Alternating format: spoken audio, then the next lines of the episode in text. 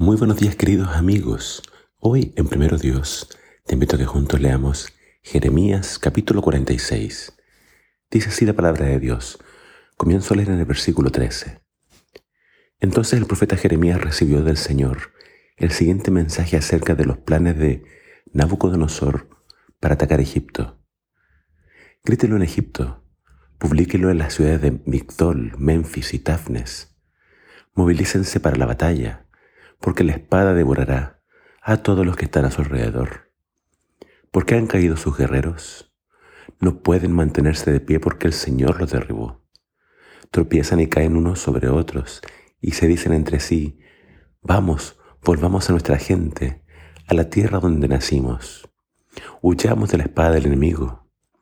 Allí dirán, el faraón, rey de Egipto, es un bocón que perdió su oportunidad. Tan cierto como que yo vivo, dice el rey, cuyo nombre es el Señor de los ejércitos celestiales. Alguien viene contra Egipto, que es tan alto como el monte Tabor, o como el monte Carmelo junto al mar. Hagan las maletas, prepárense para ir al destierro, ustedes, ciudadanos de Egipto. La ciudad de Memphis será destruida, quedará sin un solo habitante. Egipto es tan hermoso como una novilla, pero el tábano del norte ya está en camino. Los mercenarios de Egipto se han vuelto como becerros engordados. Ellos también se darán vuelta y huirán, porque este es el día del gran desastre para Egipto, un momento de enorme castigo. Egipto huye, silencioso, como serpiente que se desliza. Los soldados invasores avanzan, se enfrentan a ella con hachas como si fueran leñadores. Cortarán a su pueblo como se talan los árboles dice el Señor, porque son más numerosos que las langostas. Egipto será humillado, será entregado en manos de la gente del norte. El Señor de los ejércitos celestiales, Dios de Israel, dice, castigaré a Amón, el dios de Tebas, y a todos los demás, dioses de Egipto. Castigaré a sus gobernantes y al faraón también, y a todos los que confían en él. Los entregaré en manos de los que buscan matarlos al rey de Nabucodonosor de Babilonia y a su ejército. Sin embargo, después la tierra se recuperará de los estragos de la guerra. Yo, el Señor, he hablado. Pero no temas, mi siervo Jacob, no te desalientes, Israel, pues los traeré de regreso a casa desde tierras lejanas, y tus hijos regresarán del destierro. Israel regresará a vivir en paz y tranquilidad, y nadie los atemorizará. No temas, mi siervo Jacob, porque yo estoy contigo, dice el Señor. Destruiré por completo a las naciones donde te envié el destierro, pero no te destruiré a ti por completo. Te disciplinaré, pero con justicia. No puedo dejarte sin castigo. En la profecía de hoy vemos cómo entonces Dios avisa de la destrucción de Egipto. Egipto que fue una gran potencia en tiempos antiguos, una potencia militar, casi un imperio imparable.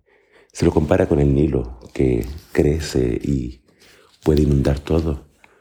Se lo compara entonces también con, con una potencia. Pero Dios dice que su tiempo había llegado. Y efectivamente el, em, Egipto empezó a caer cuando el faraón Necao subió a Carquemis a enfrentarse a Babilonia. Ahí sufrió su primera derrota y tiempo después, Nabucodonosor, bueno, una vez que derrota a Necao en Carquemis, Nabucodonosor se concentró en Judá, en Jerusalén. Y tiempo después que ya conquistó Jerusalén, vino finalmente hasta Egipto y destruyó, como dice acá la profecía, todas esas ciudades y humilló entonces a la tierra de Egipto. Eh, los, faraones siempre se, se, caracterizaron por ser personas muy, muy orgullosas eh, creían tener todo el poder. Tenían, aparte de su ejército, eh, muchos soldados eh, mercenarios de entre los etíopes y naciones vecinas. Pero vemos que acá estas personas al enfrentarse a Faraón decían que estamos haciendo acá, volvámonos a casa. Y efectivamente no solamente se destruyó Egipto, sino que el capítulo termina hablándonos de que los judíos que habían decidido huir y esconderse en Egipto, finalmente iban a volver a casa. No todos, un pequeño remanente, porque ellos también, como lo había dicho la profecía anterior, tenían que sufrir por haber decidido aliarse o, esconderse en Egipto. Eh, cuando nosotros buscamos la seguridad no en Dios, sino en personas o en instituciones, eso es una afrenta a Dios. Dios espera que confiemos en Él y nos refugiemos en Él. Entonces acá vemos que Dios termina con estas palabras. Vas a volver, no te voy a destruir por completo, pero te tengo que disciplinar. Y la Biblia habla bastante de la disciplina del Señor. Nos invita siempre a aceptarla, a recibirla, porque Dios tiene un propósito cuando nos disciplina. Él espera que aprendamos a ser humildes, a humillarnos y a obedecer.